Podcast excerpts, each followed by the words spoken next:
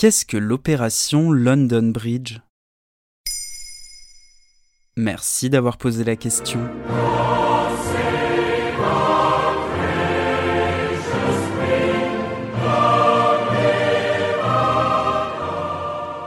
Le 9 avril 2021, le prince Philippe, l'époux de la reine Elisabeth II, est décédé à l'âge de 99 ans. Une disparition qui rappelle que la reine non plus ne sera pas éternelle. Célébrant ses 95 ans cette année, elle est à la tête du Royaume-Uni et des autres nations du Commonwealth depuis le 6 février 1952, le règne le plus long pour un souverain britannique. Ah ouais? Quand la reine mourra, ça va être quelque chose quand même. Hein. Le jour où Elisabeth II mourra, pas de place pour l'improvisation. Tout est déjà décidé et l'opération porte le nom London Bridge ou London Bridge is down. À traduire par Le pont de Londres s'est écroulé. C'est ce qu'a révélé Sam Knight, journaliste pour le quotidien anglais The Guardian en 2017, un protocole pensé depuis les années 60 et régulièrement mis à jour.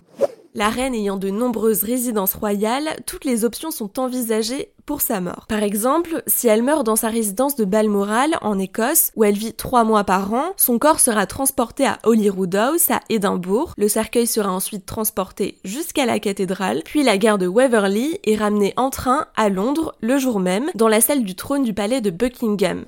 Si elle décède à l'étranger, un jet basé dans l'ouest de Londres ramènera immédiatement son cercueil. Ah ouais, c'est quand même précis tout ça. Et quand est-ce que sera annoncée sa mort? Dans tous les cas, le premier appel que passera son secrétaire privé sera adressé au Premier ministre. Il lui dira London Bridge is down. Le ministre des Affaires étrangères informera les 36 pays du Commonwealth et les 15 États sur lesquels règne la souveraine. Une dépêche sera ensuite envoyée à l'agence de presse britannique et à tous les médias du monde. Comme on l'a vu pour le prince Philippe, le site internet de la famille royale affichera une page noire avec une photo de la reine. À Buckingham Palace, un valet vêtu d'une tenue de deuil accrochera un message sur fond noir sur les grilles du palais. Et les radios, les chaînes de télé seront forcément en boucle. Un code sera utilisé par les radios privées du pays. Des lumières bleues s'allumeront dans les studios, de la musique calme sera diffusée à l'antenne. Les présentateurs comprendront ce qu'il leur reste à annoncer et porteront du noir. Les programmes diffusés seront interrompus pour annoncer la mort d'Elisabeth II. Une série de tweets est déjà prévue sur le compte de la Royal Family. Tous les médias ont des documentaires et articles prêts pour plusieurs jours. En 2017, le Times avait déjà validé des articles pour tenir 11 éditions.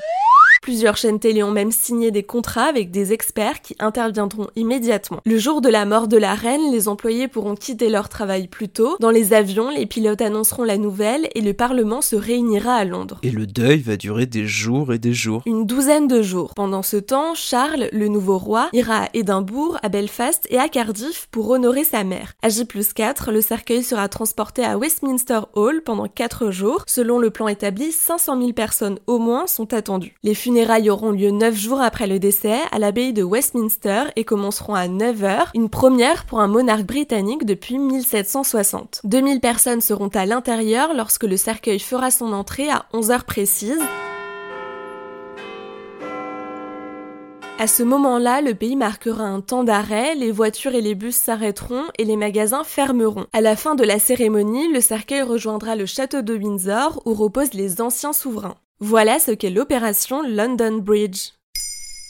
Maintenant, vous savez, un épisode écrit et réalisé par Pauline Weiss. En moins de 3 minutes, nous répondons à votre question. Que voulez-vous savoir? Posez vos questions en commentaire sur les plateformes audio et sur le compte Twitter de Bababam. Baba.